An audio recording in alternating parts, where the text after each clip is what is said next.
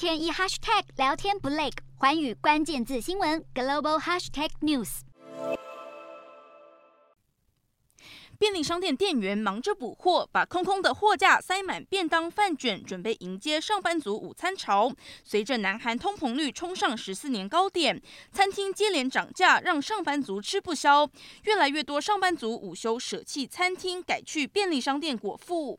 通膨危机席卷全球，让各国央行陷入两难，不知道该强行提高借贷成本来保护货币，减少损害经济增长的风险，动用外汇储备来干预市场。场还是干脆让市场自行运转。投资人越来越担心美国经济衰退，纷纷寻求美元避险。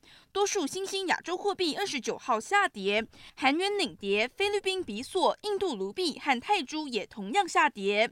摩根大通亚洲美元指数本季度可能下跌百分之四点四，这是一九九七年亚洲金融危机重创货币以来的最大跌幅。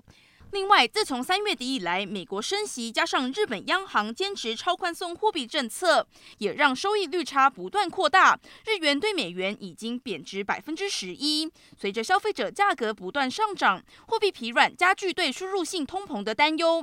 亚洲各国央行恐怕不得不改变策略。